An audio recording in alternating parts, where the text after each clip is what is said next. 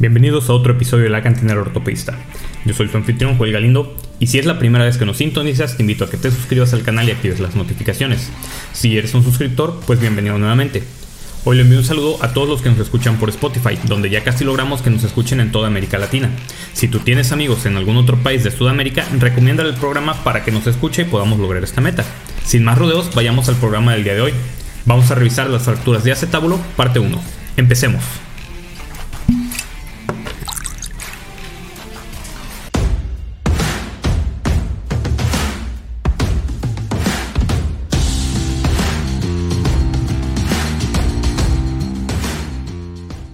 Las fracturas del acetábulo tienen una incidencia aproximada de 4 por cada 100.000 habitantes por año y tienen una distribución bimodal, siendo lesiones de alta energía en pacientes jóvenes y de baja energía en pacientes ancianos. Al igual que las fracturas de pelvis, estas lesiones se producen principalmente por traumatismos de alta energía como accidentes de automóvil o motocicleta o caídas desde gran altura. Debido a esto, las fracturas del acetábulo pueden presentarse con otras lesiones asociadas, en alrededor del 36% de los casos habrá otras lesiones de la extremidad inferior. Puede haber lesión neurológica hasta en 13% de los casos, siendo más común en las fracturas transversas y en la pared posterior, viéndose comúnmente afectada la división peronea del nervio ciático y lesiones espinales en hasta 4% de los pacientes. Además de las lesiones asociadas ortopédicas, también puede haber lesiones sistémicas, como trauma craneoencefálico, el cual ocurre en cerca del 19% de los casos, lesiones torácicas en 18%, abdominales en 8% y geniturinarias en 6%. El patrón de la fractura depende de la posición de la cabeza del fémur al momento de la lesión, de la magnitud de la fuerza y de la edad del paciente. Así pues, el impacto directo sobre el trocánter mayor con la cadera en posición neutra puede producir una fractura transversa. Si la cadera está en rotación externa y abducción, se produce una fractura de la columna anterior y si está en rotación interna, una lesión de la columna posterior. En los traumatismos indirectos, que un ejemplo muy común es un golpe en la rodilla flexionada contra el salpicadero del coche al ir sentados, Conforme aumente el grado de flexión de la cadera, la fractura de la pared posterior se produce en una posición más inferior, Viceversa, a menor flexión de la cadera, la fractura de la pared posterior se produce en una posición más superior. Pero bueno, ya empezamos a hablar de paredes anteriores, posteriores y columnas anteriores y posteriores y no hemos empezado a hablar de la anatomía. Así que tenemos que recordar que en la cara lateral de la pelvis, como es la estructura ósea que soporta el acetábulo, puede considerarse que está constituida por dos columnas que forman una Y invertida. La columna anterior es el componente iliopubiano, se extiende desde la cresta ilíaca hasta la sínfisis del pubis e incluye la pared anterior del acetábulo. Mientras tanto, la columna posterior, que es el componente ilioisquiático, se extiende desde la escotadura glútea superior hasta la tuberosidad isquiática e incluye la pared posterior del acetábulo. Y también tenemos la cúpula o techo acetabular, que es la porción superior que soporta la carga del acetábulo situada entre las columnas anterior y posterior y recibe contribuciones de cada una de ellas. También es importante mencionar que el acetábulo tiene una inclinación media de 40 a 48 grados y una anteversión de entre 18 a 21 grados. Aunque esto es generalmente útil de revisar cuando estamos hablando de reemplazos protésicos articulares de la cadera y no tanto en fracturas, pero bueno, es parte de la anatomía así que lo tenemos que mencionar. Otras estructuras anatómicas de importancia cuando estamos hablando del acetábulo son las estructuras vasculares, en especial la arteria corona mortis, que es una anastomosis de la externa que viene de la epigástrica y de la interna que son los vasos obturadores. Y esta arteria está en riesgo de lesión durante la disección lateral sobre la rama púbica superior. Esta variante anastomótica está presente en el 10 al 15% de los pacientes y puede identificarse en la segunda ventana del abordaje inguinal. Y aquí podrás preguntarte, ¿y por qué esta arteria tiene un nombre tan coqueto, la corona de la muerte? Pues debido a que en caso de que estos vasos sean accidentalmente lesionados durante el abordaje quirúrgico, la hemorragia subsiguiente es altamente significativa y de difícil manejo, lo cual puede poner en riesgo la vida del paciente. Por lo tanto, es muy importante que se conozcan estos patrones arteriales así como sus variaciones para no terminar matando a alguien. El esquema de clasificación más comúnmente utilizado para las fracturas acetabulares es el descrito por Judedilla Tornel, que distingue 10 patrones de fractura, 5 de los cuales son elementales y 5 asociados. Los patrones elementales incluyen las fracturas de la pared posterior, las de la columna posterior, de la pared anterior, columna anterior y fracturas transversas.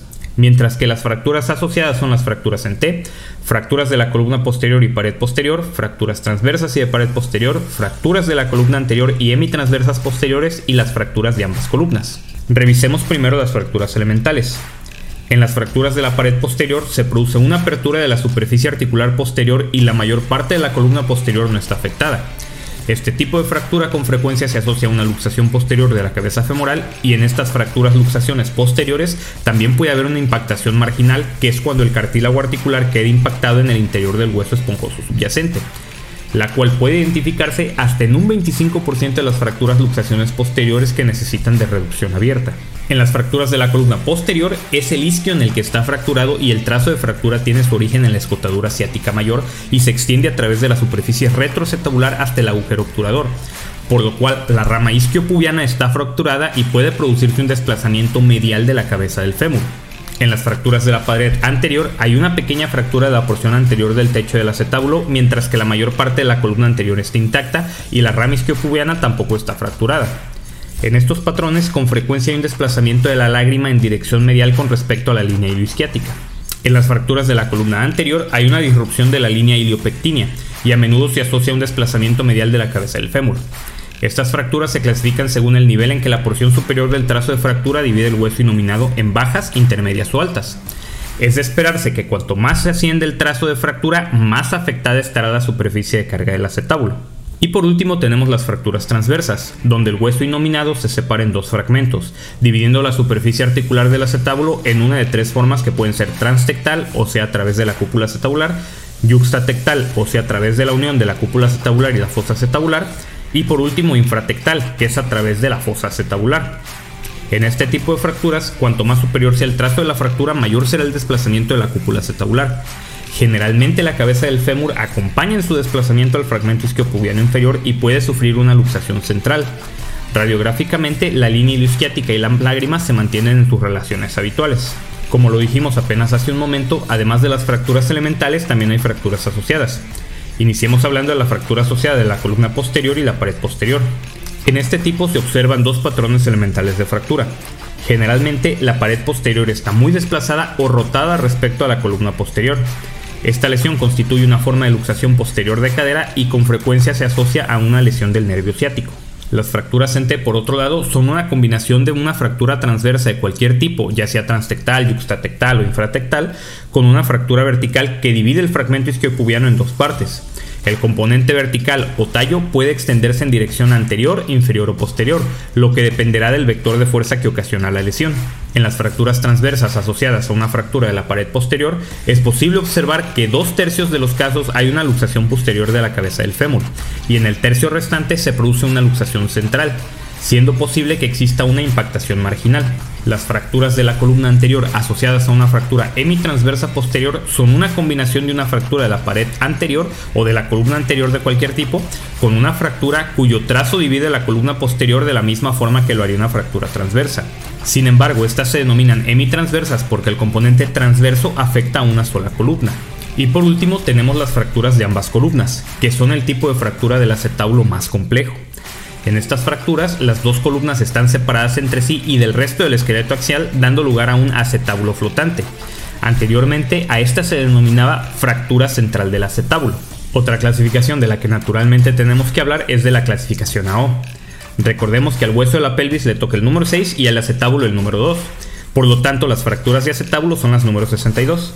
Las fracturas tipo A son fracturas parcialmente articulares, o sea, de una sola columna y o de una sola pared. Las fracturas tipo B son fracturas parcialmente articulares del tipo transversas y las fracturas tipo C son fracturas completamente articulares de ambas columnas. Los que ya tienen tiempo siguiendo este canal sabrán que naturalmente el resto de los calificadores secundarios dependerán de las características propias de cada fractura y son un chingo. Si se las saben todas, mis respetos.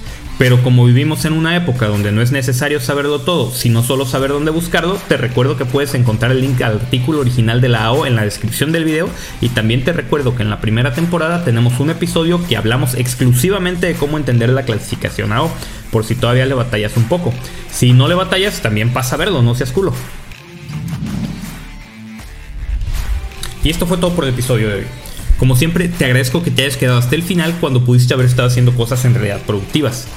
Te invito a que sintonices el programa de la siguiente semana para completar el tema de fracturas del acetábulo. No olvides dejar tu pulgar arriba y un comentario en el video. A ti no te cuesta nada y a mí me ayuda un chingo. Si nos escuchas por Spotify o por cualquier plataforma de podcast, deja una revisión de 5 estrellas. Yo soy Joel Galindo y esto fue La Cantina del Ortopista. Me despido de ti recordándote como cada semana que te portes mal, lo hagas bien y nos vemos hasta la próxima.